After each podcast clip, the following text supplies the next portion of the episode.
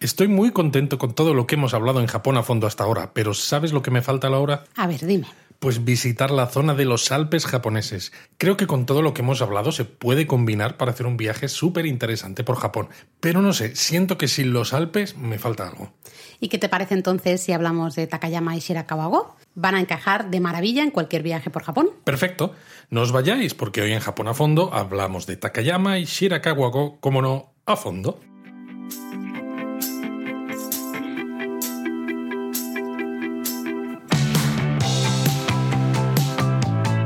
Bienvenidos a Japón a Fondo, El podcast sobre Japón de la mano de japonismo. patrocinado por Lexus Experience Amazing.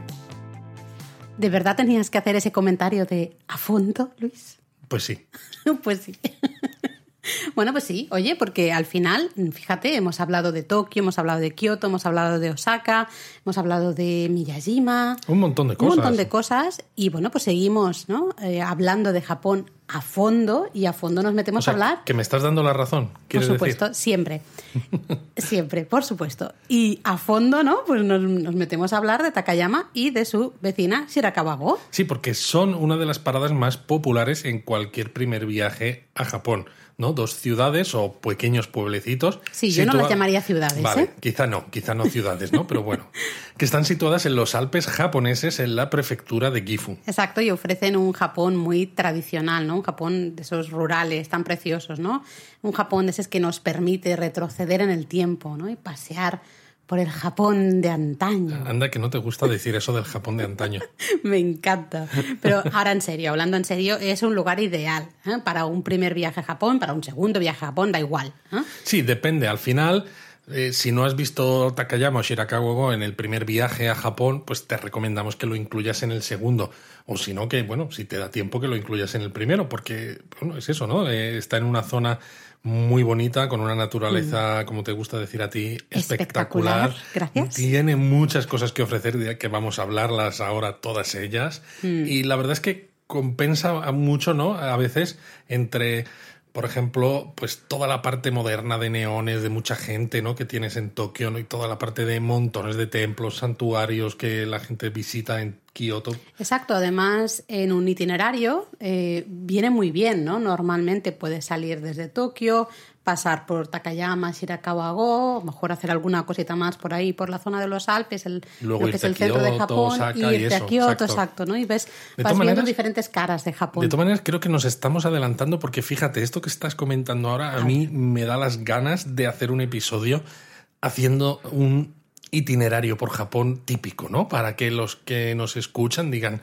¿cómo puedo poner en valor no todo esto que me están contando en todos estos episodios? Pues bueno, yo creo que deberíamos hacerlo. Venga, venga, nos lo apuntamos, en Pero la vamos, lista queda. vamos a ponernos a hablar Va, pues de Takayama. empezamos, como hoy hablamos de Takayama y Shirakawa-go, ¿qué te parece si empezamos hablando de Takayama? Que Sí, al final es sí. la mayor de las dos ciudades o pe- pequeños pueblos ¿ah? Eh, situados aquí en la región montañosa de Hida, ¿no? Como decías tú, en la prefectura de Gifu. Y curiosamente Takayama es un destino muy popular entre turistas japoneses, también turistas extranjeros Sobre y especialmente exacto, hispanohablantes, ¿eh? hispanohablantes muchísimo. Sí, porque en muchos destinos en Japón te encuentras cosas escritas, ¿no? A veces en chino, en coreano, etcétera. Sí, en algunos casos en inglés, por supuesto, también mucho. Hay algunos lugares porque tienen comunidades eh, de ciertos países, ¿no? Pues que encuentras cosas escritas en portugués, por ahí. Exacto. Pero en Takayama entras en las tiendas, ¿no? En el casco histórico y te encuentras letreros escritos en español y dices, ¿qué está pasando aquí? Esto la verdad es que nos sorprendió muchísimo en la última visita, que fue justamente en octubre de 2019, ¿no? la última vez que, que estuvimos en Japón antes de la pandemia. Antes de estos oscuros tiempos. Oscuros tiempos. No, es que eso es lo que decía Obi-Wan antes Ya, Imperio. ya lo sé, yo lo sé. Em, pues lo que quería decir, me has- ahora me, se me ha ido. ah, eso, que nos sorprendió muchísimo, ¿no? En 2019 ver esos cartelitos, ¿no? En algunas tiendas de saque, en algún, bueno, bastantes tiendas, ver información en español. Eso ya es, es, eh, signo, ¿no? Un poco de que, de que hay muchos, pues eso, hispanohablantes, tanto españoles como amigos del otro lado del charco, que visitan Takayama, ¿no? Y realmente lo merece, porque es una eh, pequeña ciudad, un, un pueblo grande, con, con muchas bodegas de saque tradicionales, con muchos templos y santuarios de madera, ¿no? Y lo que decías tú, Pero sobre todo casco eso, antiguo un espectacular. casco antiguo muy bonito, ¿no? Que como tú dices, te lleva al Japón de antaño. Eh, me lo ha robado.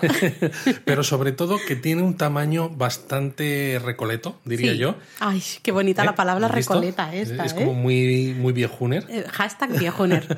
pero que, que significa que lo puedes hacer, te puedes disfrutar Takayama sin gastar demasiado tiempo, que a veces es algo ideal en una planificación de viaje, y al mismo tiempo estás viendo lugares fantásticos. Sí, con poco tiempo te haces una idea muy clara de lo que hay en Takayama, ¿no? La es. puedes disfrutar en, en poco tiempo, no hace falta que le dediques tampoco tres millones de semanas, ¿no? Yo creo que eso es lo Eso bueno. es. Pero ¿te parece que antes de empezar a hablar un poquito más de qué podemos ver en Takayama, O en Hida Takayama, como se le llama ahora. cierto, es verdad, para diferenciarla de las otras Takayamas que hay en Japón? Si es que en Japón hay muchos nombres repetidos. Bueno, sí, es un poco cierto y a veces lo que hacen es justamente poner el, el nombre de la región en la que se encuentran delante, es. ¿no?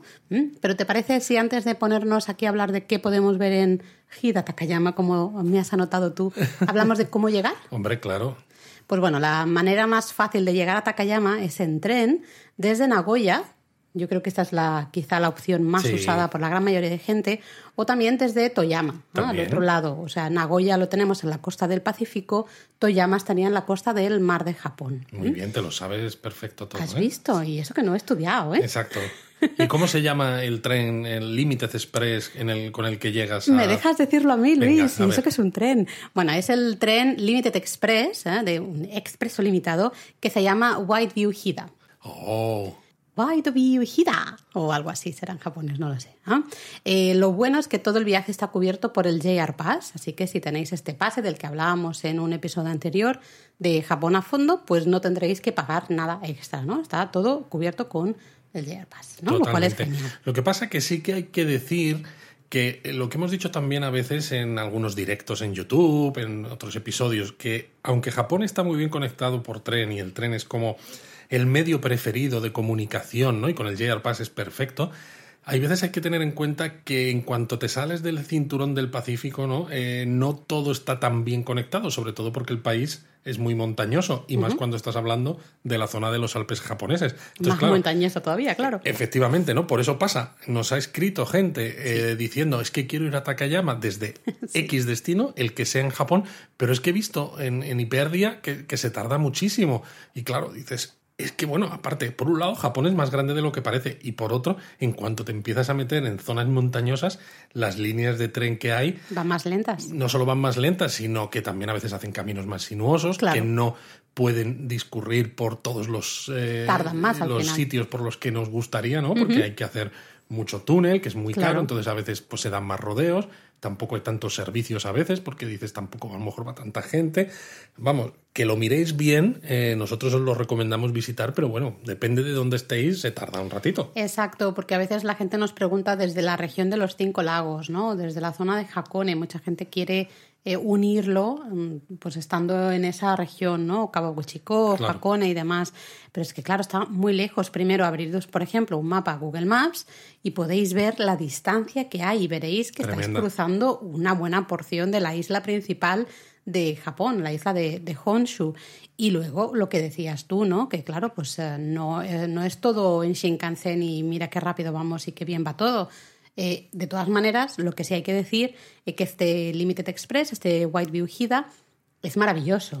Es maravilloso. El trayecto que hace es una brutalidad Sí, de bonito. Es muy recomendable por eso, porque el, el- el trayecto que va ¿no? Eh, bordeando las montañas eh, a orillas casi ¿no? O del, Mm, del río. del río Kiso es, es una barbaridad de bonito. Encontráis unos tonos de verde y de azul en el agua Sí, que son maravillosos precioso. y casi da pena que se acabe el, el viaje. Y lo bueno es que en las estaciones término, en Toyama y en Nagoya, sí que se conecta con tren bala. Exacto. Con lo cual, pues podéis conectar de manera más o menos fácil pues, con otros destinos que sí que están en esa red de trenes de alta velocidad, ¿no? Ya sea Kioto y Osaka por un lado, Tokio por otro, Toyama, que nos da acceso también a Kanazawa rápidamente, Eso etc. es, eso es. Así que bueno, en la web tenéis toda la información de cómo En llegar. la web es la nuestra, ¿eh? Exacto, japonismo.com. Em, pero tenéis toda la información de cómo llegar pues desde Tokio, Kioto y Osaka, que es muy fácil. Porque Y es desde algunos Nagoya. sitios más incluso, por Pero si exacto, quiere. ¿no? Ponemos desde Matsumoto, ponemos desde toda la región esta del Monte Fuji, porque son muchos los lectores que nos lo han Sí, preguntado. porque el otro día hicimos un directo en Instagram y alguien nos preguntaba sobre cómo incluir Matsumoto también Mm. en la, por la zona de los Alpes, ¿no? En un viaje. Y mira, pues eh, desde Takayama también se puede incluir, ¿no? Porque tienes un autobús que dos horitas y media. Mm. Pero, por ejemplo, para que os hagáis una idea, desde Tokio, pues tendréis que tomar el Shinkansen, ¿no? La línea Tokaido Shinkansen, de Tokio hasta Nagoya. Eso serían unas dos horas, más o menos, aproximadamente. Y luego allí cambiar a este Limited Express, ¿no? Este Whiteview Hida, hasta Takayama, que serían otras dos horas largas, dos horas y media, creo que Sí. es, ¿no? Con lo cual ya veis que es un viaje un poquito largo, ¿ah? Eh, excursión de día ahora mismo, a día de hoy, no es posible, ¿no? Hacer, No, hacer complicadete. Cuatro horas y pico, cinco horas de, de Pero viaje, por eso ¿no? nosotros recomendamos incluirlo en un viaje cuando estáis eso, pues estáis visitando Nagoya, que tiene unos cuantos sitios que ver, ya haremos un episodio especial, o si estáis por la zona también de Kanazawa, que también Exacto. hay bastantes cositas interesantes, que está además mucho más cerca de Takayama. Exacto. Así que bueno, pero esto lo hablamos en otro episodio. Sí, si además parece, lo podemos ¿eh? hablar después cuando hablemos de Shirakawa-go, porque mucha gente lo que hace es combinar esa visita a Takayama con luego una visita a Shirakawa-go y, Y luego terminar se va a subiendo Kanazawa, hasta exacto. Kanazawa o al revés. ¿ah? O al Pero bueno, nos vamos a Takayama y Vale, ¿y cuántos días le dedicamos, Laura? A ver, porque hemos dicho al principio, ¿no? Porque que, que una de las ventajas es que tiene muchas cosas interesantes, pero que se pueden ver en relativamente poco tiempo. ¿Cuánto es poco tiempo? pues a ver, yo creo que con un día y medio Ah, Mm. pues qué bien. tienes súper suficiente. ¿ah? Y de hecho, sí, hasta con un día si me apuras. Si vas puedes- con un poco de prisas, ¿no? Sí, si te organizas bien, lo que decías tú, se puede visitar más o menos todo a pie, no, hay, no pierdes tiempo en transporte ni nada. Y luego, pues eh, podemos ir otro mediodía a Shirakawa-go, por ejemplo, una mañana completa, ¿no?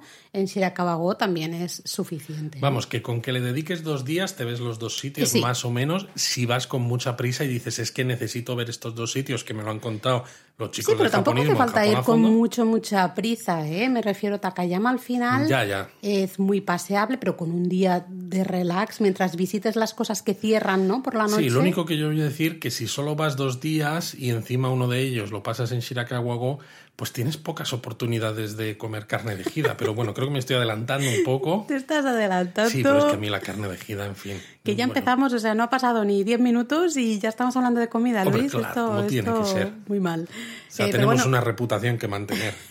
pero eso es verdad. Oye, ya que estáis en Takayama, de esto de todas maneras hablaremos después. Hay que comer buena carne de jida que es deliciosa.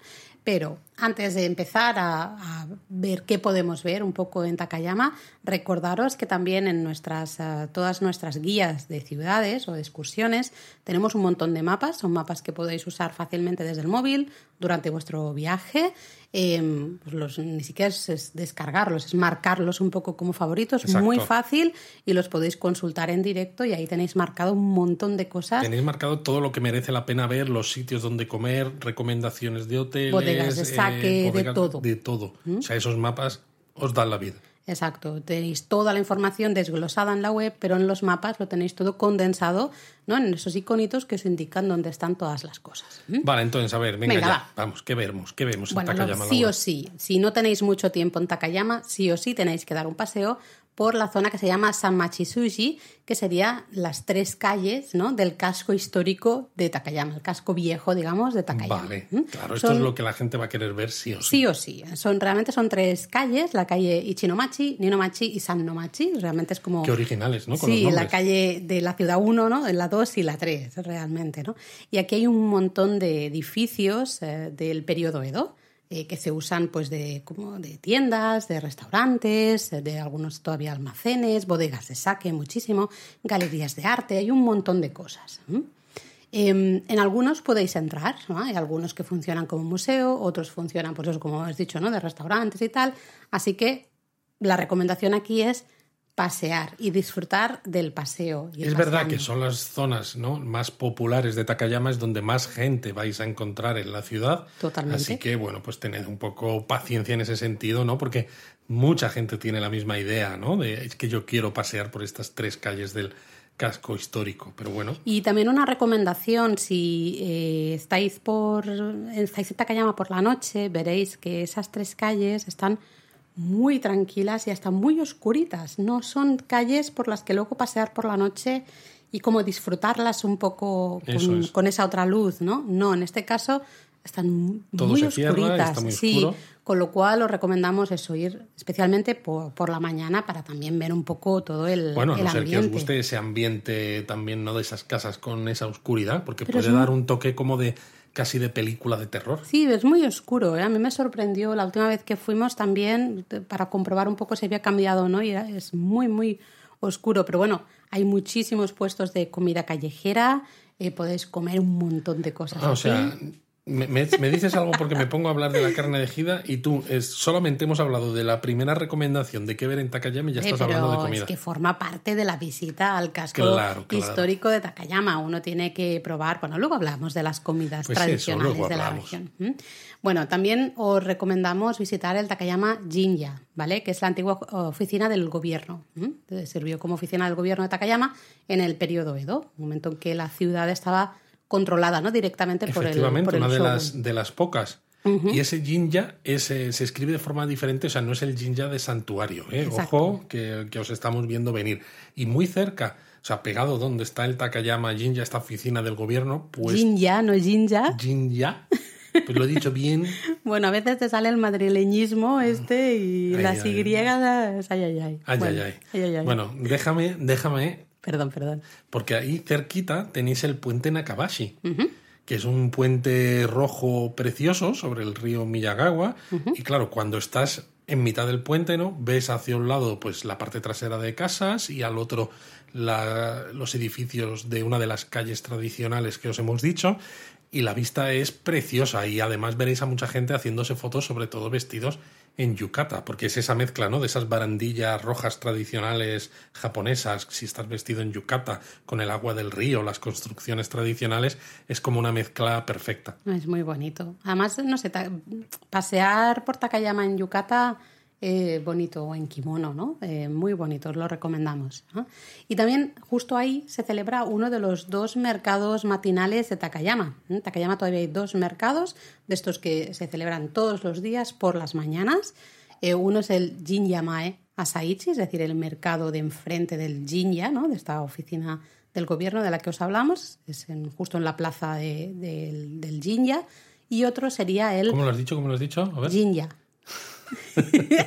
y otro es el Miyagawa Asaichi, que está justo en la margen oriental del río Miyagawa, entre la zona de los puentes Kaiji y Yayoi, si no recuerdo más, ¿no? Y aquí hay pues pequeños puestos que venden flores, verduras, ¿no? Gente que tiene sus huertos y entonces pues vende sus poquitas verduras, ¿no? Ahí en su puestecito, muchos encurtidos, artesanía y un montón de, cosas. Veréis especialmente a muchos abueletes y abueletas. Sobre todo eso, sí. Y bueno, pues es un, es un paseo bonito, ¿no? Ir mirando ahí los, uh, los puestecitos. Bueno, si seguimos caminando, por ejemplo, desde la plaza donde está el mercado, ¿no? Y esta oficina del gobierno, nos vamos, por ejemplo, luego por las calles estas tradicionales que hemos dicho. por el Seguimos un poquito más allá y podemos acabar llegando al santuario, el Sakurayama Hachimango. Exacto, que es uno de los grandes santuarios de la ciudad. De hecho, es el, que organiza el Festival de Otoño. En Takayama hay un festival que se celebra en primavera y en otoño. Y curiosamente eh, no lo celebra el mismo santuario. exactamente. Entonces el de otoño es responsabilidad, digamos, ¿no?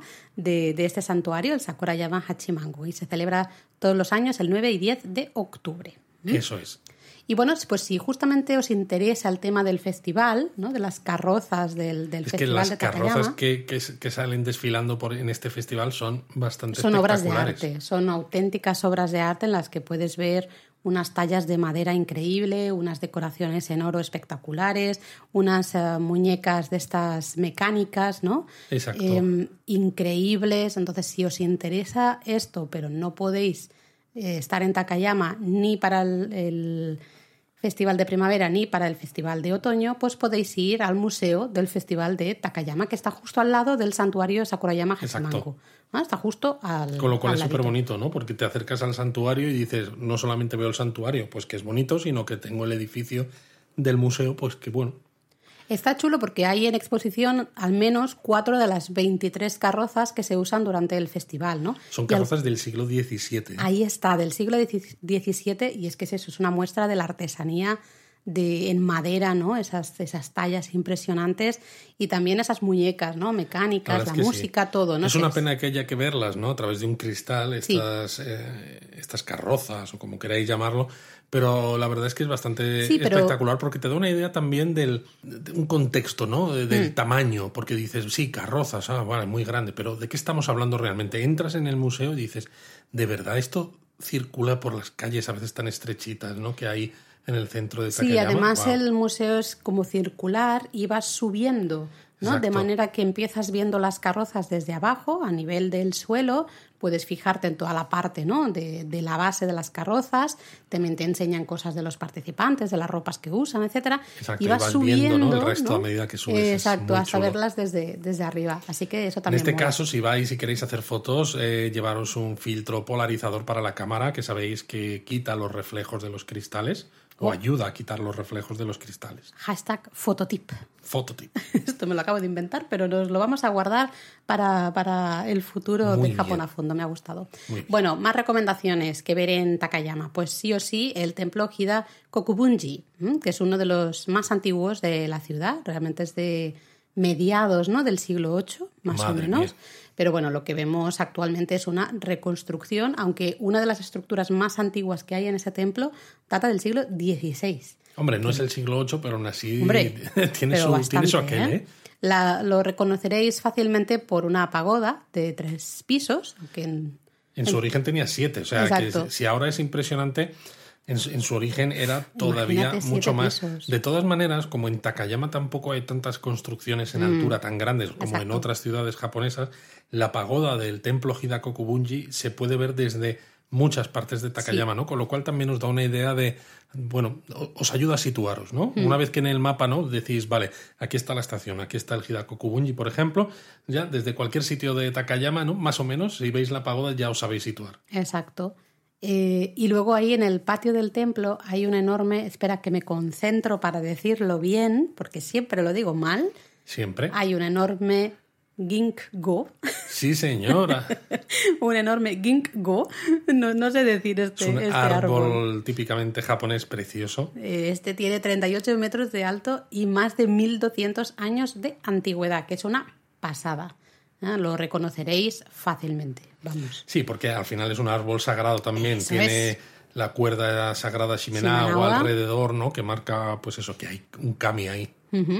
Hay muchísimo más que ver, ¿no? Podéis ver, por ejemplo, la grandiosa puerta de entrada del, del templo Takayama Betsuin y luego toda la zona de templos, ¿no?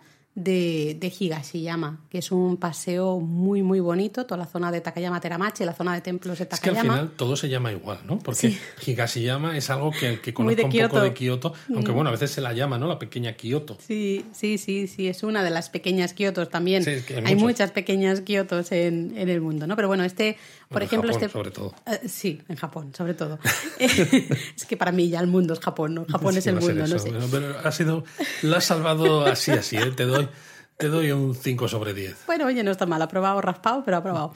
Eh, pues eso, el, el paseo este por los templos de Higashiyama pues son unos 3,5 kilómetros de largo y podemos ver pues una docena ¿no? de, de templos, las ruinas del antiguo castillo también de Takayama. Es una zona muy tranquila en la que no hay apenas turistas. Sí, es curioso, ¿no? Porque al igual que las tres calles del casco histórico están hasta arriba normalmente de turistas y es- podéis escuchar muchísimo español cuando paseáis por ellas, en cuanto os salís un poco y os dais un paseo por esta zona de templos que os recomendamos, no os encontráis prácticamente a nadie, pero cuando digo nadie es que casi ni japoneses. No, no, no. sea, nosotros, nosotros la última vez que es que- estuvimos exacto, es que estuvimos solos. completamente, sí, sí. Y es una zona muy, muy bonita. Y luego también un poco a las afueras Cuando digo las afueras es, bueno, poquito, ¿no? digamos que no está justo donde el casco histórico, estaría el Museo Folclórico al aire libre Gidanosato. Al aire libre, he dicho. al aire libre Gidanosato, ¿eh? que tiene unas 30 casas tradicionales, que son más o menos de toda la región de Gida, que se, han tras, ¿no? se trasladaron aquí eh, no sé, en la época de los años 70, creo. Sí, exacto, a principios de la década de 1970. Y pues nos permiten ver un poco cómo era la vida ¿no? en esta región de los Alpes japoneses, ¿no? Podemos ver un poco cómo vivía la gente. interesante, mira. Exacto, es una buena manera. Si, por ejemplo, no podemos ir a Shirakawago, que es de lo que os hablaremos justo después, pues nos permite también conocer esa arquitectura típica de la región de Hida con esas casas tan características. ¿no? ¿Qué más cosas podemos ver o hacer en bueno, yo creo que el que va a Takayama se va a encontrar sí o sí con un amuleto típico que es muy ah, famoso en Takayama, que es muy curioso, que se llama el Sarubobo. Oye, ¿a quién estás insultando tú? Que no, hombre, que es una muñeca de color rojo que tiene como las extremidades puntiagudas y ropa azul o negra y realmente se parece a las muñecas ¿no? que las abuelas de la zona hacían para sus nietos con materiales de costura en el, en el mm. pasado y son súper chulos y las, los tenéis por todos los lados. Están por todos lados, lo veréis en absolutamente. Es, el símbolo de la ciudad realmente. Sí, ya lo podéis comprar en templos, santuarios, luego hasta en, evidentemente en tiendas de recuerdos y souvenirs. Y como con cualquier símbolo, ¿no? Que se ha hecho popular, pues han salido versiones de diferentes colores, ¿no? Porque hay ah, visto sarubobos que sí de color rosa pálido, que sí de color tal, pero el tradicional es el rojo. Sí, exacto. Aunque nosotros también tenemos uno dorado, plateado, no, dorado. Sí, dorado, dorado. Que es como máxima protección o algo, no lo sé. En plan dorado, toma ya. ¿ah? Luego también en Takayama, sí o sí, tenéis que probar el sake, que es una especialidad local de toda la región. ¿ah? Hay un montón de bodegas de saque justo en, ese casco histórico, en esas tres calles tradicionales. Y seguro que nos vais a preguntar cómo reconozco una bodega de saque, porque claro, todos los edificios de este casco histórico pues tienen esa apariencia del periodo Edo y dices, sí, son muy bonitos, pero ¿cuál de ellos venden saque? Y es que tenéis que fijar en una cosita que se llama sugidama, que son unas bolas realmente de ramas de cedro que están colgadas encima de la entrada de la bodega. Entonces, si veis una casa tradicional y veis la puerta y no tiene una bola de ramas de cedro colgada encima, no es una bodega de saque. Vale, lo has hecho como al revés. Has dicho, si no la tienen, no lo es. Claro, con lo cual, si tú ves la, bola, pues métete pues dentro porque además eh, prácticamente todas ellas eh, suelen ofrecer degustaciones de saque, ¿no? Que por poco dinero pues puedes probar entre tres y cinco tipos de saque diferentes de la bodega y así también os hacéis una idea pues de qué, es, de qué os gusta más. Sí, y así si queréis comprar algún saque pues lo podéis probar antes, ¿no? Y ver de todos los que probáis pues cuál os gusta más y dices, pues ahora voy a comprar una botellita. Nosotros hemos Hemos hecho varias degustaciones de saque. En la web tenéis nuestras experiencias ¿no? en las distintas bodegas en las que hemos estado. Y luego también eh, artesanía, lo que hablábamos antes justamente de las tallas de madera, ¿no? de, esas, de esas carrozas del Festival de Takayama, pues tenéis muchísima artesanía de artículos lacados y especialmente tallados ¿no? en madera, que es algo muy típico, es un arte muy típico de Takayama y hay un montón de de tiendas, también justamente en el casco histórico, que merece la pena, ¿no? Si os interesa un poco la artesanía, desde luego merece Y bueno, te has olvidado de que en la zona esta del casco histórico también se suele ver con frecuencia los jinirikisha. Ah, los, los rickshaw. rickshaw.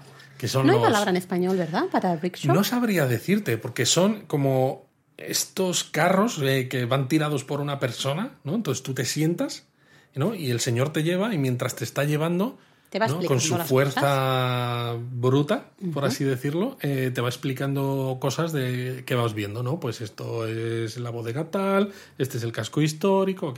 Entonces, pues bueno, es una manera diferente de hacer un paseo por el casco histórico y por Takayama. puede ser recomendable, puede ser muy bonito para hacer una experiencia total, ¿no? Un poco. Además, luego os hacéis una foto con el señor que lleva el Jinriksha, que siempre van vestidos a la manera tradicional, tradicional ¿no? Con esos zapatos, ¿no? Que llevan unas suelas de goma muy gruesas, precisamente, ¿no? Pues para que puedan aguantar todo el desgaste contra el asfalto y eso, pero con la separación para los dedos, ¿no? Que es muy curioso de ver y con el sombrerito este. Sí, como de paja triangular, digamos. Sí, exacto. Entonces, bueno, pues queda muy, Costumbrista. Costumbrista. Costumbrista de hace no sé cuántos años. Pero costumbrista. Costumbrista. ¿Te parece si hablamos de Shirakawago para no Sí, para extendernos no- demasiado? no liarnos Hemos hecho así un paseo demasiado. un poquito rápido, pero ya veis que son un montón de cosas que podemos ver en un, en un día eh, perfecta. Quizá la eh, Hidano Sato, el, el museo al aire libre, pues si vais al- a ese museo os va a requerir un poco más de unas cuantas horas más, ¿no? Sí, Puede ser que entonces más. necesitéis ese mediodía más. Eh, pero bueno, todo lo que es la zona del casco histórico, eh, los el templo, el santuario, la oficina del, go- del gobierno, los mercadillos, todo esto se puede ver perfectamente en un paseo relajado de un día. Va. Luego ya las cosas un poquito más alejadas, ¿no? En la, la zona de templos y Hidano Sato, sí que a lo mejor necesitamos un tiempo día extra. ¿no? Pero nos vamos ya a Shirakawa-go, que es una excursión súper típica desde Takayama. ¿no? Yo creo que estaría bien pues enlazarla ahora. ¿no? Sí, yo y creo lo que que, sí. decíamos al comienzo, que mucha gente va desde Takayama justamente o en ruta, ¿no? Desde o hacia Kanazawa, ¿no? Eso es. Eh, nosotros lo hemos hecho de las dos maneras. Mm. Ha habido veces que hemos ido a Shirakawa-ko y hemos vuelto a Takayama. O sea, hemos ido desde Takayama y hemos vuelto a hacer noche a Takayama. Y ha habido otras veces que hemos ido por la mañana a Shirakawa-ko y una vez que hemos terminado la visita allí, hemos continuado hasta Kanazawa. Entonces, es. cualquiera de las dos cosas funciona perfectamente porque eso, porque con medio día más o menos tenéis suficiente para Sí. ver Shirakawa-ko.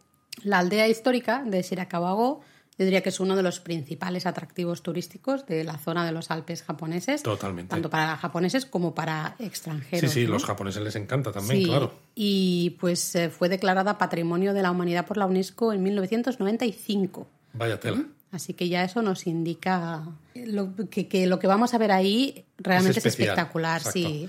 Y precisamente porque tiene esta protección de patrimonio de la humanidad, pues se mantiene tal cual es, ¿no? Porque las casas que, de las que ahora os, ha- os hablamos eh, no se pueden utilizar para otras cosas, no se Sí, pueden no se modificar, pueden- exacto, se no se tienen que mantener tal cual están, porque si no la UNESCO pues quitaría la protección y supongo que con la protección pues claro va Bueno, vienen ayudas porque, Eh, bueno, ayu- a ver, presupuesto, ¿no? Pues vamos para- a hablar, si te sí. parece, que Shirakawa es muy conocida por las, unas casas que son muy típicas que se llaman de estilo eh, gasho zukuri. ¿ah? Co- Son unas, tejada, unas casas con tejado triangular que está hecho de paja. Están, son el tejado es muy inclinado, ¿no? Que está hecho justamente pues, para soportar el peso de la abundante nieve que cae ¿no? en invierno justamente en esta Eso zona. es. ¿Mm? De hecho, el nombre gasho realmente hace referencia a la imagen de las dos manos puestas en oración, ¿no? Así como en forma triangular. ¿m? Si no sé si más o menos podéis imaginar a lo que me estoy haciendo referencia, ¿no? Pero es eso, es la idea de eh, esos tejados triangulares hechos de paja inclinados. y muy inclinados. Y luego también suelen tener en el interior un hogar, ¿no? Un irori, Un que es un hogar tradicional en, la, en el centro de la estancia princi- principal cuando entras, que lo que hace además, aparte de que se utiliza pues para cocinar, por ejemplo, ¿no? y cenar alrededor de ese irori, se solía y se, y se sigue utilizando para que ese calor que emana de ese, de ese hogar eh, caliente toda la casa Claro, porque el, Y- el- el calor sube, Claro, y también para hacer que esa nieve ¿no? que ha caído, pues como ese calor va subiendo, pues ayuda a que la nieve se derrita. Y como los tejados son muy inclinados, pues la nieve cae cayendo. fácilmente y no causa un problema con todo el peso. Además, Y también, exacto. Además el, el humo que sale del irori, ¿no? pues se filtra por entre la paja de las, del tejado y ayuda a que no haya Bichos. bichos, sí, que no haya insectos, ¿no? Sí. Que puedan estropear antes de tiempo, ¿no? Esos, esos tejados de paja. Entonces realmente es como eh, algo muy tradicional que dices cómo funciona, pero que está muy bien pensado, ¿no? Está pensado para adaptarse al Eh, lugar. Para adaptarse ¿no? al lugar, y al justo. clima. O sea, es perfecto para ese sitio en el que Eso está. es, eso es, ¿no? Y eh, ahí ves claramente cómo la arquitectura es para dar soporte a la gente que vive ¿no? en este lugar donde en invierno pues justamente cae muchísima nieve y es necesario Eso es. tener una manera de quitar esa nieve de los, de los tejados, ¿no? Bueno, Shirakawa-go la verdad es que es precioso en cualquier época del año, a mí me parece increíble, ¿no? Em, yo que sé, tiene los cerezos en flor en, en primavera, en verano está todo muy bonito porque es muy verde, ¿no? Con esos campos también de Total. arroz que ya están muy verdes, Eh, luego también hay muchos riachuelos, ¿no? Justamente para eh, dar, para regar justamente todos esos campos, irrigar esos campos de arroz, entonces te da como Sí, ese muchos cierto toque de... ¿no? Sí, Donde a veces hay con carpas. y- Exacto, ¿no? Y eso te da como una sensación de frescor al Total. final, ¿no? En otoño, evidentemente, pues con el cambio de color de las hojas está precioso. Y en invierno, pues está todo cubierto de nieve y está además iluminado. Luego podemos hablar de ello, ¿no? Hay unas iluminaciones especiales. ¿Mm? Pero bueno, estas casas de las que hemos hablado, algunas tienen más de 250 años. Ujú. Tela, ¿eh? Tela, tela. Y pues, la gran mayoría hoy en día pues funcionan como restaurantes, museos o incluso alojamientos tradicionales porque es que realmente son muy grandes. Sí. Porque las hay de varios tamaños, ¿eh? evidentemente, pero hay algunas que, por ejemplo, tienen 18 metros de largo, 10 metros de ancho y tres o cuatro pisos. O sea que, que hay, hay un montón de espacio. Sí, de hecho, para los viajeros que tengáis un poco más de tiempo y o que os apetezca, ¿no? La, esta opción, pues existe la posibilidad de pasar una noche en una casa de estas de estilo Gashosukuri, una casa tradicional de Shirakawa-go, ¿no? porque hay muchas, bueno, muchas, unas cuantas Unas casas cuantas. Que funcionan pues de alojamiento familiar, ¿no? De minshuku, que se llama en, en japonés.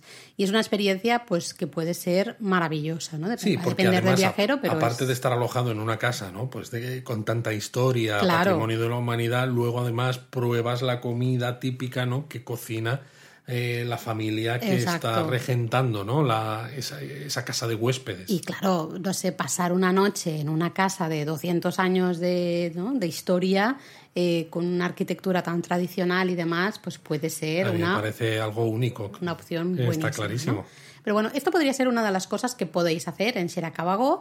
¿Seguimos? Sí, Vamos claro. hablando de más cosas. Si no tenéis tiempo de alojaros en una de estas casas tradicionales, no pasa nada. Al menos se puede visitar. Ahí está, podéis visitar una, una de las casas ¿no? de, de estilo Gashozukuri. Hay varias que están abiertas al público. Eh, nosotros hemos visitado la casa de la familia Wada, que es una, era una de las familias más ricas de, de la zona y tiene de hecho una de las casas más grandes. También hemos visitado la casa de la familia Kanda, que quizás es una de las que están mejor conservadas, ¿no? están como más, Eso entre es. comillas, bonitas. Y también la casa de la familia Nagase, ¿ah? que era una familia que eran médicos del, del clan Maeda, que era uno de los grandes los que clanes. gobernaban en Kanazawa y alrededores. Exacto, ¿no? Bueno, tenéis ahí varias casas que podéis visitar. Merece la pena, merece la y pena si no os habéis quedado con los nombres, pues bueno, podéis hacer dos cosas. O le dais para atrás al reproductor, ¿no? Y apuntáis, ¿no? Es Wada, Kanda o Nagase, o os fijáis en el mapa del artículo de japonismo, que os ha dicho Laura al principio, donde tenéis todo, todo, todo apuntado. Todo, todo, todo, todo, todo. Luego, otra cosa que hacer sí o sí en Shirakawa-go, además de pasear, ¿no? Por estas callejuelas, bueno, que son como tampoco son avenidas, es No, que no sé, eh, calles es- tampoco son, no son son, exactamente cami- calles. caminos, ¿no? Caminos que os, va- os van llevando entre las casas estas tradicionales de estilo Gashozukuri. Eh, aparte de pasear ¿no? y ver, visitar alguna de estas casas, podéis subir hasta el mirador Shiroyama, eh, que estaba en la zona norte más o menos de, de la aldea, y desde ahí se tienen unas vistas Ahí estaba el súper castillo bonitas. de Obimachi. Eso es, ¿eh? de hecho, Otro de los castillos que ya tampoco quedan en Japón. Es que hay tantos, madre mía. eso es, de hecho, Shiroyama significa ¿no? el, el monte del castillo, la montaña del, castillo. ¿ah? Desde ahí se tienen unas vistas súper bonitas de toda la aldea y veréis que es que realmente la podéis ver toda desde ahí, ¿eh? porque son pues eso, Sí, unos es que cuantos tampoco caminos. es tan, tan grande. Y quizás es eh, una de las, de las imágenes más Típicas. Mm. icónicas de eh, Shirakawa-go, Sí. ¿no? La, la- la imagen desde lo alto del mirador Shiroyama, que no es, un, no es tan alto, ¿eh? O sea, No, se, se puede, puede ir llegar andando, ¿eh? caminando sin Sí. ningún tipo de problemas. Hay un autobús lanzadero, o al menos lo había, veremos con después de la pandemia qué sucede con muchas de estas cosas, pero vamos, se puede ir perfectamente andando. Nosotros lo hemos hecho hasta en verano, hacía calor, pero es un paseo bonito, tampoco Sí. es tan... No es para tanto. No, se puede hacer. Más cosas que podemos hacer en Shirakawa-go, pues yo creo que sí o sí os recomendamos visitar el Museo del Festival Doburoku. ¿no? Mm. Eh, es el, el Festival Doburoku es el mayor festival de Shirakawa-go, o el más importante, podríamos decir. Se celebra todos los años, entre el 14 y 15 de octubre. Y además es el festival en el que se sirve por primera vez como el saque de ese año, ¿no? El saque nuevo. Eh, con lo cual también cuando... Pero es un saque especial. Sí, es un saque especial porque veréis que casi parece, ¿cómo se dice esto? Un, Ay, no me sale la palabra ahora. E- Es un sake que tiene todavía los granos de arroz, ¿no? Los podéis, podéis notar y ¿no? los, los notaréis en la boca los granos de arroz. Pero es un saque además. Parece más unas gachas eso, ¿no? Sí, Casi que pero es un saque eso, que está hecho de una manera muy artesanal. mucho. Lo bueno es que si no estáis, ¿no? Como comentábamos con Takayama, si no estáis en época de festival, podéis entrar en el museo y ver los trajes tradicionales, los bailes, la música, todo lo que es. rodea el festival. Y además, al salir, os van a invitar, ¿no? Os van a dar un chupito, ¿no? Un pequeño vasito con ese saque típico del festival Doburo. Pero vamos, ¿no? si habéis probado sake alguna vez, ya sea en algún viaje previo a Japón o incluso en algún restaurante japonés allá donde viváis, no tiene, No tiene nada nada que que ver. Evidentemente ni por textura, ¿no? Porque tiene todavía eh, granos de arroz, pero tampoco ni por sabor. O sea, es muy curioso. Muy curioso. Y justo al lado del, del museo tenéis el santuario Shirakawa Hachimangu, que es un santuario muy bonito, rodeado de naturaleza Es curioso, porque Shirakawa no es tan grande, Mm. pero sin embargo, este santuario, que es muy bonito, suele tener poca gente. Porque Muy poca gente. Casi toda la gente que visita Shirakawa, una vez que llega, ¿no? Lo haga como lo haga, suele girar un poco hacia la parte donde están las casas estas tradicionales y del santuario se olvidan. Sí, Porque sí. está en un extremo. Eh, pero en un extremo que dices, se Pero tarda que cinco minutos en llegar, ¿no? Pero minutos, ¿eh? sí, sí, estoy de acuerdo, ¿no? La gente se va hacia el otro lado, que son de las casas, y luego el mirador, ¿no? Digamos que el, el santuario y el museo estarían eh, al otro lado, ¿no? Por decirlo de alguna manera. Pero merece la pena, bueno, ya que vamos al, museo del festival, pues como el santuario está al lado, pues merece la pena eh, echarle un vistazo, ver esos cedros, ¿no? Que hay enormes, un tori también de piedra precioso, no sé, a mí me, me gustó la muchísimo. verdad es que sí. ¿Mm? Luego también os recomendamos, si tenéis eh, tiempo, podéis visitar el Museo al Aire Libre, Gashozukuri Minkaen, que es eh, realmente pues, muy parecido al Hidanosato, entre comillas, porque nos permite ver diferentes casas de estilo Gashozukuri en un, en un único Sí, son, lugar. Creo ¿no? que en total unas 25 casas que se trasladaron aquí precisamente para salvarlas de su desaparición. Entonces, claro, no solamente podéis ver cómo son este tipo de construcciones, sino también, como decíamos en el caso de Hidanosato, cómo era la vida Mm. en una aldea tradicional ¿no? y las actividades que se hacían es. en una aldea tradicional. Pues el tinte de tejidos, la elaboración de fideos soba, que es algo muy típico, ¿no? En los restaurantes que hay en Shirakawa-go Mm. Sí. suelen servir soba sí o sí. O hasta también el tema de los eh, gusanos de seda, que Ah, en claro. muchas eh, casas de estas de estilo Gashozukuri, en la parte de arriba, en la, lo que sería como la azotea, digamos, se, ¿cómo, ¿cuál es el verbo? ¿Cultivar? No, ¿cómo es? Criar, Criar, ¿no? eso. Se criaban eh, y sigue- se siguen criando gusanos de seda, ¿no? Y es, lo podéis ver en, en casas que estén abiertos, abiertas al público o en este museo, ¿no? Lo que sí diría es que quizá ir al museo al aire libre, ver las casas, entrar en alguna de las casas de Shirakawa-go o ir a Hidanosato puede ser un poco repetitivo si lo hacéis Sí, todo. exacto. O sea, si queréis hacer alguna de estos para ver más cantidad Mm. de casas y ver cómo se vivía en el pasado, Perfecto. escoged uno de los dos. Sí, sí, porque si no yo creo que es un poco repetitivo, pero es precioso y si os interesa mucho la arquitectura, la arquitectura tradicional y demás, desde luego os lo recomendamos. Y básicamente Shirakawa-go es que es eso, es pasear, ¿no? Uno va paseando, vas viendo las Totalmente. casas, vas viendo esos campos eh, de arroz, vas viendo las diferentes flores, hay un cerezo que es muy típico que está justo al lado de un, de un templo, ¿no? Lo, recuerdo el paseo, eh, comer mm, cosas típicas, ¿no? Ahora hablaremos dango, por ejemplo, brochetas dango, Ay, no sé, es- hablaremos, ahora hablaremos. es como muy bucólico, realmente, ¿no? Y uno, pues solo con pasear por Shirakawa-go, aunque no entres al museo al aire libre, Totalmente. aunque no entres a ninguna casa, aunque os lo recomendamos, al menos a una, para ver cómo son por el interior, pero simplemente con pasear, subir Sí, al ya, mirador, ya merece la pena. ya merece y la bueno, pena. si también os apetece, os podéis dar un baño al estilo tradicional japonés en Shirakawa-go no Yu, que son unos ba- baños termales tradicionales que además de tener baños termales funcionan como minshuku, ¿no? Lo que hemos dicho que eran las casas estas de alojamiento y desayuno, ¿no? Sí, como un bed and breakfast, pero de estilo japonés, ¿no? Tradicional. Pues eso he dicho yo, alojamiento y desayuno. Lo sé que tú vas y lo dices en inglés. Eh, yes, of course. Ay, de verdad. Y bueno, lo que os hemos dicho antes también, tenéis como opción alojaros ¿eh? en alguna de estas casas de estilo tradicional, en uno de estos minshuku de alojamiento y desayuno que dice, que dice Luis también. Pero si os estáis preguntando, vale, muy bien, me ha, me ha gustado la idea de visitar Shirakawa-go, me habéis, ¿no? Me parece bien, venga, quiero ir. ¿Cómo llego a Shirakawa-go, Luis? Pues en autobús porque mucha gente nos lo dice. Yo es que tengo el Year Pass, ¿cómo llego a Shirakawa-go con el Year Pass? Pues ¿Se puede llegar a Shirakawa-go con el Year Pass? La respuesta corta es no. No. no se puede llegar con Year Pass a Shirakawa-go, más que nada porque no hay tren. No hay tren, exactamente, ¿vale? Eh, la única manera de llegar a Shirakawa-go, aparte evidentemente de un coche de alquiler, sería en autocar.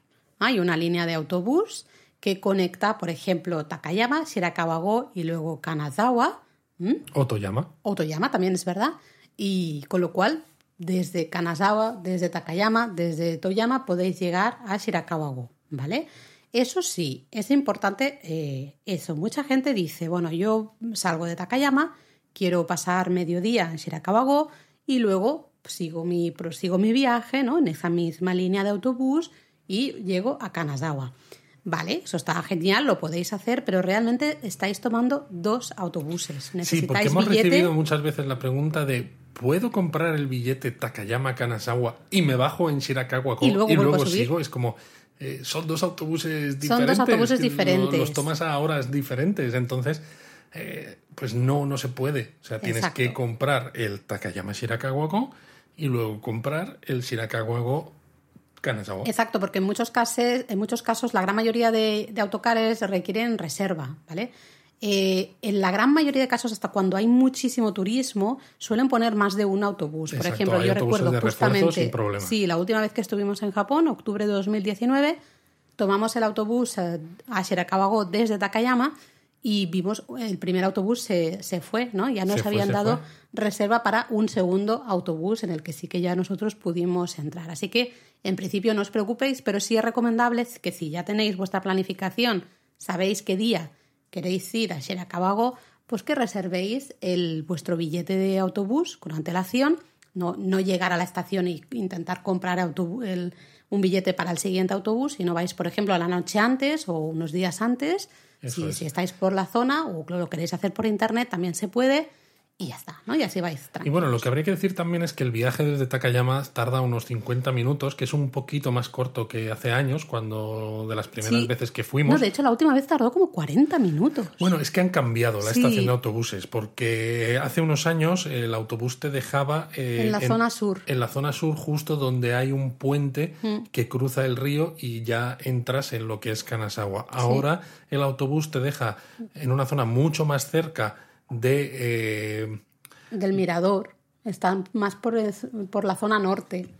¿no? Al otro lado del río, justamente. exacto, no tienes que cruzar ese, ese, puente, entonces tarda menos en, en, llegar. Sí, no sé, han hecho ahí el cambio. Si es verdad que la estación está mucho mejor, mucho, más amplia, con eh, también nos lo preguntáis mucho, hay consignas para dejar el equipaje, de lo que hablábamos también. Exacto, si vais con equipaje, pues no pasa nada porque lo dejáis en la consigna, visitáis Irakawa sin problemas y cuando volvéis a la estación de autobús para subir al autobús camino o de, de Kanazawa o otra vez de Takayama, pues recogéis la maleta, o sea, sin problema. Así que, bueno, de todas maneras, vayáis desde donde vayáis, vais a tener que llegar en autobús, eso sí o sí, ¿no? Si vais desde Nagoya, pues probablemente ir hasta Takayama en tren y de Takayama tomar el bus, si vais desde Kioto, pues a lo mejor ir de Kioto a Kanazawa y de Kanazawa al autobús, pero siempre vais a tener que tomar ese autobús. Exacto. ¿no? Eso que nos quede Así que bueno, con esto no, más o menos tenéis una idea pues de cómo eh, utilizar un par de días, dos días y medio, ¿no? En esta zona.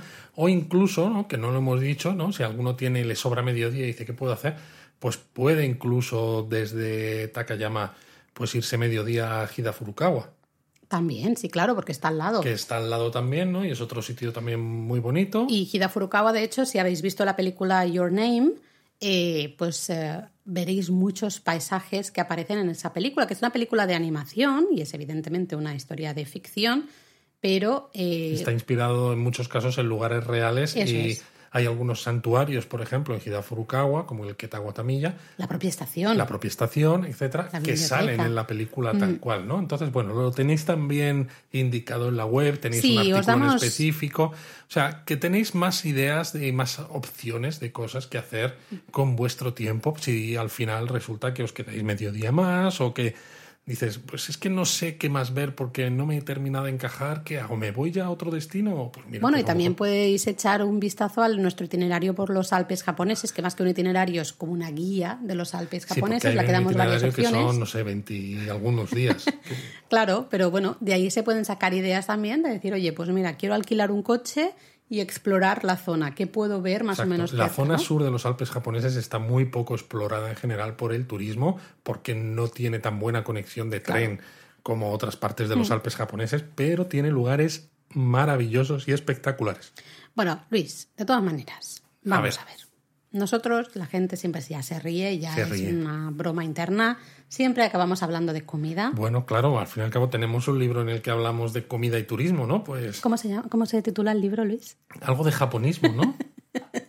Creo que pone japonismo en el título. Pone japonismo un Delicioso viaje gastronómico por Japón. por Japón, eso es. ¿eh? La editorial Anaya, ahí nos tenéis. Ah, Toma cuña publicitaria, ¿eh? Sin Y venir además- a cuento. ¡Zas! Y sin planificar, eso ha sido, pum, ha salido así. No, pero ahora en serio, hablando en serio, eh, al final ya sabéis que nosotros somos muy fans de- del turismo gastronómico, de disfrutar. Vemos muchos sitios, visitamos muchos sitios, andamos Y muchísimo. es que además nos encanta la comida japonesa. Claro, y nos encanta probar un poco las, eh, las cosas típicas de cada lugar, ¿no? Las, eh, las especialidades locales.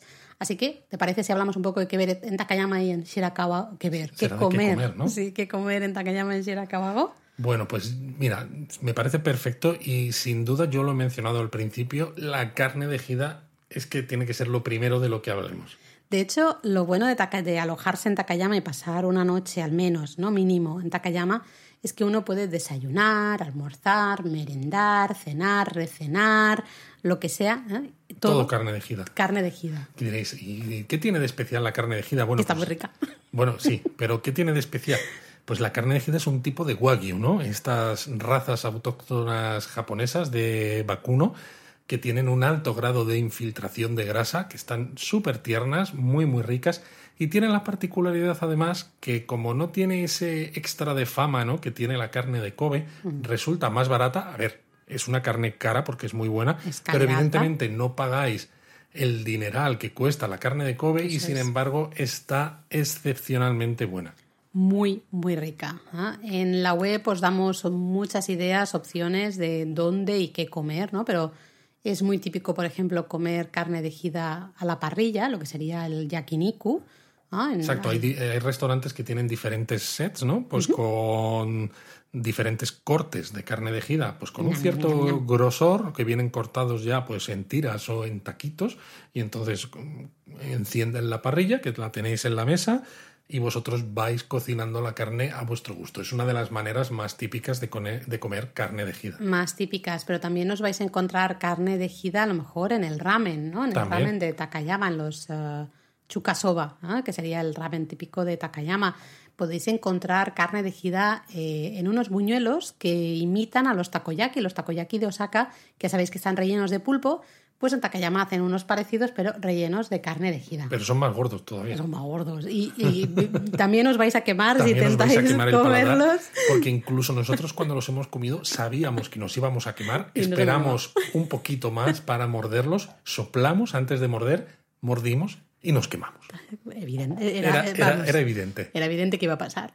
También en donburis, ya sa- sabéis. Bueno, de hecho, podríamos hablar de, de los donburis, que ya que hemos hablado del ramen en, en otro Japón a fondo, Hombre, es una comida muy. Muy popular, típica, muy sí. típica. Bueno, pues vamos a hablar de donburis algún día de estos. El donburi es un cuenco de arroz, básicamente. Entonces, en este, aquí en Takayama lo podéis tomar con carne de ejida por encima. O ¿no? en nigiris incluso. También nigiris, que normalmente pensáis nigiri como sushi, ¿no? Como pescado, pues aquí tenéis el nigiri con carne de ejida, Claro, porque aquí hay que hacer la puntualización de que el sushi, la característica especial es que el arroz, que es que sea arroz es. que vaya alineado pues con el vinagre de arroz y Eso es. etcétera. Es, es la parte que No hace el sushi pescado. sushi, eso es, Exacto. ¿no? También podéis tomar curry eh, con carne de ejida. Oh, qué bueno. Eric se moriría aquí, suerte, que no nos está escuchando. Nicumán también, esos bollos, ¿no? De, Sí, al, que vapor, al vapor, Con mm, carne ejida también por dentro. Vamos, lo que queráis Y de bueno, carne lo bueno también si os alojáis en Takayama, un ryokan sobre todo, ¿no? A una- un alojamiento de estilo tradicional, es que en el desayuno lo, lo más probable es que os sirvan una ñom, pequeñita ñom, ñom. barbacoa que lleva, ¿no? Pues eh, un poco de carne de ejida con miso, por ejemplo. Sí, bueno, hay un plato muy típico en Buah, sí Takayama que es el buenísimo. hoba miso, que realmente es un, una, un poquito, un, ¿cómo se dice? Un filetito, digamos, ¿no? Un- Así muy finito de carne de ejida sobre una hoja de magnolia y pasta de miso, ¿no? Se cocina todo eso a la barbacoa. La pena de esto es que es pequeñito, porque cuando Eso lo está están poniendo en el ¿eh? desayuno, te dan Sí. ganas de pedir una y otra vez que te repongan esa mini barbacoa del joba, mi- del joba miso. Es, Sí, la verdad es que el- la mía. carne de con la pasta de miso Está es delicioso. umami a, a saco, ¿eh? es, está delicioso, ¿no? Bueno, hemos hablado del ramen de Takayama que se llama chukasoba. ¿no? que es el- los sobachinos. Sí, literalmente chukasoba significa los fideos soba chinos, ¿no? Pero el ramen. ramen. Y luego también en toda esta región, especialmente Shirakawa-go, la zona que has dicho tú antes, ¿no? De Hida Furukawa, Takayama, es muy típico el dango, los, eh, estos pastelitos de pasta de arroz glutinoso eh, que se hacen como unas brochetas, pueden ser o rectangulares y más o menos planas, o eh, por ejemplo el mitarashi dango, que sería eh, con unas bolitas. Como si esféricos, en unas Sí. bolitas, ¿no? Se ponen en una brocheta, se es. hacen a la parrilla y se untan con. Con una salsa así dulzona. Como de salsa, pero saladas. Un poco. Salada dulce, es, un- es una cosa extraña, ¿no? Y eso, por ejemplo, lo podéis comprar en Shirakawa-go, que es un snack fabuloso, ¿no? Es Mientras estáis visitando la aldea. Y además también sale en Your Name, ¿no? Exacto. El Mitarashi Dango. Exacto, bueno, en Your Name no sale el mitarashi dango, es otro tipo de, de dango, pero vamos, es exactamente lo mismo, ¿no? Al final es un típico de- dango, Luis me está diciendo, ojo, ¿qué estás diciendo? Que es, es igual, más o menos. Más o menos, sí, es un tipo de, de dango, ¿no? De esos pasteles de, de pasta de arroz glutinos, ¿no? Son muy típicos de toda esta región de los Alpes japoneses. ¿m? A mí me está entrando hambre, mejor A mí me dejamos está de hablar de comida. mejor dejamos la parte de comida, efectivamente. Vale. Em, te hablo- eh, hemos hablado de que Takayama se puede visitar fácilmente andando, que a Shirakawa podemos llegar fácilmente en autobús y luego Shirakawa-go es muy fácil em, andar, ¿no? También por todo Shirakawa-go, súper fácil andar. Tenemos, tenemos una. Laura, Dime. tenemos. No sé cómo decirlo, pero cada, cada vez que grabamos un podcast, o sea, parece que tenemos un, un imán de las sirenas de ambulancia. Sí, yo he intentado seguir hablando, pero No. me, me estaba desconcentrando. Pero bueno, Porque sigamos nos adelante. pasó en el último japonesamente. Ay, esto es normal. tenéis, que, tenéis que entender, hemos cerrado completamente el despacho donde estamos grabando. Nos estamos asando de calor, también os lo digo, pero da igual, siempre nos Hay sabemos. que seguir, el espectáculo debe continuar. Exactamente, además es que es lo que tú dices, ¿eh? siempre pasa alguna... Da lo mismo que grabes por la mañana, que grabes por la tarde. O o sea, un helicóptero sí, o- siempre hay o, algo, algo, siempre. hay Así que algo. bueno, perdonad si habéis oído ¿Cómo el, nos el movemos ruido. por la zona entonces? Eh, lo, lo mejor, si queremos movernos exclusivamente por esa zona, ¿no? Toda la zona un poco de, de Takayama, la región un poco de Hokuriku, ¿no? Esa, es- esa al final, toda la costa, ¿no? Desde, desde Takayama hacia arriba, ¿no? Hacia, el- hacia Hacia la costa del mar de Japón. Pues bueno, hay pases específicos, ¿no? Para movernos por esa zona. Hay algunos pases que también nos permiten movernos por la región de Hokuriku desde Tokio, desde Osaka, desde Kioto o desde Sí, Kobe. por ejemplo, para si queréis comprobarlo pues más adelante cuando hayáis escuchado pues el Takayama Hokuriku Area Pass, el Hokuriku Arch Pass, el Hokuriku Area Pass, etc. Es un mouthful todo esto, ¿eh? Sí, es es decir, un son todos de hecho, yo creo muy que algunos de los que nos escuchen en el, el podcast y vean que estamos, o escuchen que estamos hablando de pases, se van a reír de nosotros, ¿no? Porque hay gente que nos lleva pidiendo un directo en YouTube de pases que es como... No. eh, no. no queremos hacerlo. Pero vamos, que si no, si no queréis todo este lío de este pases con el JR Pass, eh, quitando que no podéis llegar a Shirakawa porque es, no hay único. tren, os sirve perfectamente para moveros por la zona. Porque además la excursión, otra que hemos dicho, eh, a Hidafurukawa, es que es la siguiente estación en la misma línea donde está Takayama, con- y también es JR, o sea que sin Y problemas. luego si lo enlazáis con Kanazawa, pues desde Kanazawa cualquier también excursión, por ejemplo a Kaga Onsen o hacia Toyama, Total. y de ahí a donde quiera que sigáis, ya sea a Tokio o a Kyoto, Osaka, todos esos trenes están incluidos en el JR Pass también, ¿no? Efectivamente. Así que, pues estaría bien. Si no, también, y eso lo comentamos especialmente en la guía de los Alpes japoneses, también es una buena zona para alquilar un coche, ¿no? Sí, señora. porque te permite explorar toda un poco la región eh, de una manera más fácil, porque es lo que decías tú al principio. Eh, sí, hay autobuses, ¿no? Hay autocares, hay ciertas zonas donde no hay tren, pero bueno, tienes una línea de autocar y demás. Pero evidentemente tenemos que estar pendientes de los horarios, tenemos que estar pendientes de hacer las reservas para no quedarnos sin espacio en Sí, ese a veces en esta región, sobre todo si añadís algunos destinos en el sur de los Alpes japoneses, el coche os viene muy, muy Mm. Exacto, bien. si porque queréis ir a sois- Kamikochi, por ejemplo, cosas de estas, ¿no? porque controláis vosotros vuestros propios horarios Sí. y precisamente pues os permite pues que madruguéis y no perdáis absolutamente nada de tiempo, porque a veces el problema no es lo que decimos.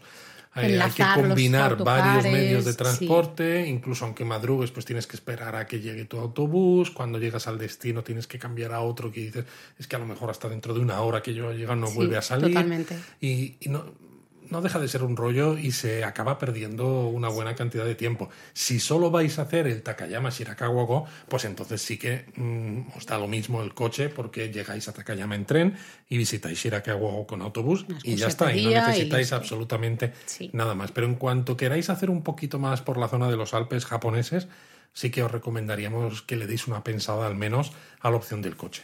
Totalmente. Y luego eso como curiosidad, lo que hemos comentado al, al principio, bueno, cuando hablábamos de Takayama especialmente, aquí sí que es curioso que a partir de como las 6 de la tarde o la- especialmente las 7, cuando ya está oscuro en Japón, si estás en ciudades grandes siempre hay, bueno, tiendas abiertas Siempre. o siempre hay cosas que ver, Y ¿no? restaurantes. Bueno, exacto, hay gente en la calle, no pasa nada. Pero, por ejemplo, en Takayama, mira que es un, pues eso es un pueblo grande, ¿no? Una ciudad pequeña, pero te mueves por la zona central de Takayama y es que está muy oscuro, no hay nadie. Eh, muchos restaurantes cierran relativamente pronto, como a las 9 o a las como muy tarde a las 10 de la noche, ¿no? Así que tenedlo en cuenta si visitáis Takayama. eh, no vayáis con horarios españoles, Exacto. digamos, ¿no? Mira que son casi 90.000 habitantes, ¿eh? pero, pero bueno, da la Es muy sensación pueblo. De, de muy pueblo, exacto. Sí, sí, así que de eso, tenedlo en cuenta, ¿vale? Siempre cenad un poquito antes y pensad que luego eso, que por la tarde nosotros lo que recomendamos es disfrutar del, del onsen y de una, pues eso, una buena cena, ya sea en el ryokan o donde sea, pero no penséis que vais a, a pasear mucho más. Bueno, Laura, un nos poquito estamos liando, de, ¿no? sí, un poquito aquí de Vosotros no lo habéis visto, pero Luis me ha hecho una señal eh, que se estaba ahí marcando el reloj en plan de Laura, cállate ya, porque estamos hablando mucho. Bueno, yo no me quiero... Es que nos quedan todavía, o sea, porque hay que hablar de festivales. Bueno, venga, vamos a... Va, muy rápido. Hablamos de festivales, súper rápido, venga. Que además los festivales son súper interesantes. Habéis escuchado. Bueno, entonces, ¿qué quieres? ¿Que vaya rápido o no? No, pero digo, habéis escuchado el japonesamente 3, ¿no? Que hablábamos está, de festivales. Muy Eh, bien. Claro, eso son algo muy típico del, bueno, de todo el año en Japón en realidad y merece mucho la pena incluirlos en un viaje porque le aportan un extra, ¿no? De, no sé, los hacen más únicos. Luego dice Luis que soy yo la que me Estoy enrollo, haciendo ¿eh? la introducción La porque si quieres hablar de El festivales... nudo y el desenlace, todo. Ay, de verdad, Bueno, esto es... va, festivales. Yo recomiendo, sí o sí, las luces de invierno en Hidanosato, por ejemplo, ¿no?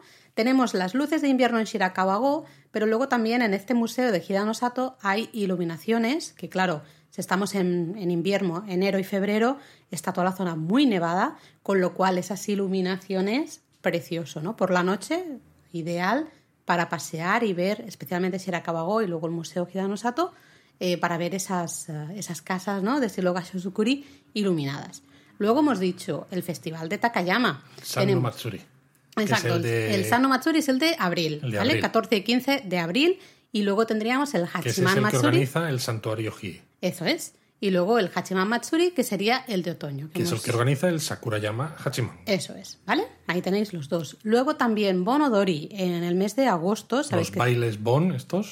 Se celebra la festividad de Bon, son típicos estos bailes, así que eh, podéis um, disfrutarlos en Takayama, porque de hecho hay unos bailes ¿no? típicos en Takayama que son fueron declarados de valor cultural folclórico intangible o algo así.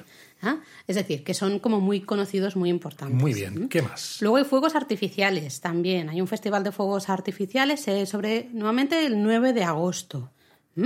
Eh, también en la zona de Takayama. Luego hemos mencionado antes el Doburoku Matsuri en Shirakawa-go, este festival que es en octubre, a mediados, don, dos días, eh, donde además se puede probar este saque sin filtrar. Esas gachas, casi que parece eso. Y luego las propias iluminaciones. Las iluminaciones también de Shirakawago, ¿eh? como en el Museo en enero y febrero. En, en Shirakawago, precioso, merece mucho la pena. Hasta más o menos las 8 de la tarde, todo iluminado. ¿Vale? Ya está, ¿has visto qué rápido hemos ido? Hay algunos festivales más, en la web tenéis más, pero bueno, aquí hemos mencionado solo los que creemos que merecen la pena, ¿no? Que, que son chulos. Luego, muy rápido, ¿dónde alojarnos en Takayama? Si usamos Takayama para luego visitar Shirakawa-go, pues ¿dónde nos alojamos? Nosotros recomendamos alojarnos en un ryokan o alojamiento tradicional. Bueno, he dicho nosotros, no sé si estás de acuerdo que conmigo. Sí, que sí, hombre, claro. Em, es que si no duermo en el sofá, o sea, vosotros sabréis. Pero es que fuera de las grandes ciudades, eh, al final los ryokan están muy bien. Y a veces hay más, porque en Tokio, por ejemplo, cuesta encontrar. Cuesta encontrar, y si no, ya lo que hay, o en Kioto, por ejemplo, es de muy alto nivel, son muy caros. En cambio, en Takayama puedes disfrutar de ryokan que están muy bien. Algunos serán un poco más caros que otros, evidentemente. La gran mayoría tendrán onsen, esos baños. Eso es lo que yo quería decir, porque ya no solo los ryokan, sino incluso si vais a algunos hoteles de estilo occidental en Takayama, es típico que tengan onsen. Y sobre todo, si habéis estado pateándoos la ciudad durante el día o habéis hecho la excursión a Shirakawa-go, venís cansados de vuelta, acabar el día en un baño en el onsen te quita todos los males. Además de lo que decíamos, que si por la tarde-noche apenas hay nada, ¿no? Eh, que ver, que hacer en Takayama, está muy tranquilito. Pues onsen. Es la mejor manera de pasar la tarde-noche, ¿no? Te vas al onsen, te tomas algo justo después y relax, ¿no? Maravilloso. Totalmente. Pero bueno, yo creo que ya nos hemos quedado casi sin tiempo. ¿Qué llega ahora, Luis? ¿Qué llega? Japonismo Mini. Ya sabía yo que este episodio iba a ser largo porque anda que no hay que contar de Takayama y Shirakawa. Sí, pero es que también hay cosas que contar por aquí en Japonismo Mini. Pues sí, esperemos no liarnos tanto, pero bueno, una de ellas, por ejemplo, es que acabó el estado de emergencia en Japón, primero en Tokio y otras ocho prefecturas, ¿no? Acabó el domingo 6 de junio y luego en Okinawa el 11. Ah, sí, yo digo, 6 de junio no ha, no, ha llegado todavía, ¿no es verdad? Madre mía, Laura, ¿en qué, en, qué, fecha vives? bueno, es que hoy, hoy, que es el día que sale este podcast, es 1 de julio. Yo es que todavía, no sé, todavía yo estoy en marzo de 2020 casi. Me he quedado ahí anclada, no sé. Y bueno, no te olvides tampoco de los Juegos Olímpicos, que se ha decidido finalmente que habrá unos 10.000 espectadores en las competiciones, ¿no? Es decir, que siempre que el aforo no supere el 50%. Eso es. ¿Mm? Y se ha dicho además, ¿no? Que se va a vacunar a los eh, voluntarios. Eh, hoy justo he leído, ¿no? Que decía que Japón, en estos días, ¿no? Japón estaba diciendo que quería llegar a la inmunidad eh, del grupo para octubre. Sí que están yendo, empezaron muy tarde y como muy lentos, están yendo muy rápidos, tienen como diferentes eh, maneras, ¿no? Sí, estrategias de vacunación. Tenemos muchos amigos que están. empresas a veces Y, entidades privadas también. Eso es, ¿no? Entonces ahí hay como muchos actores, ¿no? Que están, que están jugando. Veremos qué tal. ¿Qué tal les sale? Veremos Ojalá Cruzamos los dedos para que todo vaya bien lo antes posible y que podamos viajar a Japón. Pronto. Pronto. Recordad eso sí, que cuando decimos lo de los 10.000 espectadores en las competiciones de los Juegos Olímpicos, nos referimos a espectadores que ya estén en Japón. Que sean, ¿vale? Eh, da lo mismo que sean japoneses o extranjeros, pero que estén en Japón. Exacto, ¿no? que vivan, que sean residentes y estén viviendo en Japón. No vale lo de, bueno, yo es que me quiero comprar una entrada e ir a Japón para ver los, los Juegos Olímpicos.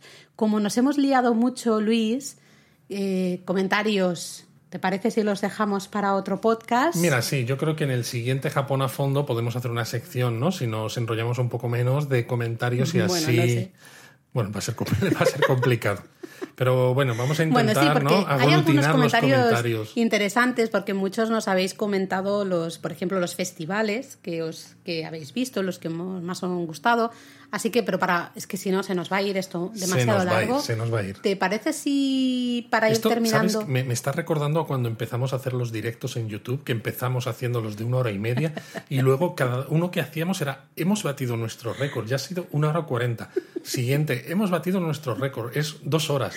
Oh, dos horas y media. Pues con, con los episodios del podcast está pasando lo mismo. Empezamos Bueno. poquito a poco y nos estamos gustando. Yo creo que se nota que estamos muy cómodos, que nos está, nos gusta eh, hacer Pues el yo cómodo no podcast. estoy nada, ¿eh? porque te- tengo un Tengo calor. calor yo también, pero no, estamos muy, no sé, nos lo pasamos muy bien también. Al final nos dais un poquito de, de a nosotros de cancha y vamos, no veas, ¿no? Ya te digo. Hablamos de Japón lo Así que haga falta. Bueno, dejamos los comentarios de fan, los Sí. sumamos a- para el próximo Japón Sí. a fondo y nos vamos, ¿no? Pues pa- vamos a ir terminando y claro, pues nos toca explicar la palabra japonesa que hemos escogido para este episodio. Pues yo creo que una buena palabra para hoy puede ser onegaishimasu. Oh, sí, porque recordad, todas las palabras que os estamos diciendo en todos los episodios de Japón a fondo no es por quedar bien o porque mole esto de hablar de también, palabras también. japonesas, que también, sino que sean palabras de uso relativamente frecuente que vais a escuchar cuando estéis en Japón para que no os pille de sorpresa y que encima quedéis bien cuando las digáis. Eso es, entonces onegaishimasu, la etimología de la palabra, pues viene de negai. Pero bueno, es- di primero qué significa. No, espérate. Ah, sí. Va, Vale. espérate. vale. Espérate, porque todo tiene una Todo explicación. tiene un sentido. Vamos de camino a la explicación. Eh, onegaishimasu, esta expresión que vais a oír bastante en Japón, viene de negai, que significa deseo, del verbo negau, que significa desear, y shimasu, que significa hacer, ¿no? Con lo cual es la idea de hazme este deseo. O sea, como si fueras una hada madrina. De verdad. Haz- la idea un poco, lo que diríamos nosotros, hazme el favor, ¿no? Ah. O al final, por favor. Ah, ya decía yo. Has visto que queda así mejor, más bonito ese camino hacia la explicación. ¿Ah? Eh, onegaishimasu sería un poco el por favor. ¿ah? Cuando pedimos algo, por favor, cuando le pedimos a alguien que nos haga algo, haga algo, le podemos pedir lo que sea y luego onegaishimasu para quedar pues, de una manera un poco educada, ¿no? No pedir por la cara, sino al menos por favor. Sí. ¿Mm? Por ejemplo, si quieres dos tickets para ir a Shirakawago desde Takayama, ¿no? Hemos dicho que tienes que, Claro. que ir en autobús, pues vas a la estación, puedes decirlo todo en inglés, están súper acostumbrados en la Sí, estación de en autobuses de Takayama. ya- en Takayama ya te digo. Puedes decirlo en inglés, puedes decirlo gesticulando, si no sabes inglés no pasa nada, pero si al final les pones una sonrisa y dices onegaishimasu, Pues pues, va, a maravillosamente. ¿no? Yo creo que va, va a quedar muy guay. Y también lo curioso es que a veces se usa para llamar la atención a alguien, ¿no? Por ejemplo, estás en la taquilla justamente y no hay nadie, o está eh, el encargado está de espaldas, ¿no? está haciendo algo con unos papeles, está de espaldas, no te está viendo, y tú estás ahí diciendo, "Mm, señor, hágame- Atiéndame. hágame caso, por favor. Pues tú dices, onegaishimasu, ¿no? Y eh, así llamas Muy su bien. atención. Aunque bueno, también en este caso, ¿no? Podrías decir sumimasen, Totalmente. que fue una de las primeras palabras que enseñamos, ¿no? En, en Japón a fondo. Qué bien te he visto ahí enlazando Yo todo sí. eso. eso. Enlazo que no veas. Fantástico. Pues yo creo que ya está, ¿no, Luis? Yo creo que ya está, sí, que nos hemos enrollado un montón, Un ¿no? montón. Pues hasta aquí el episodio de hoy. Mátame. Mátame.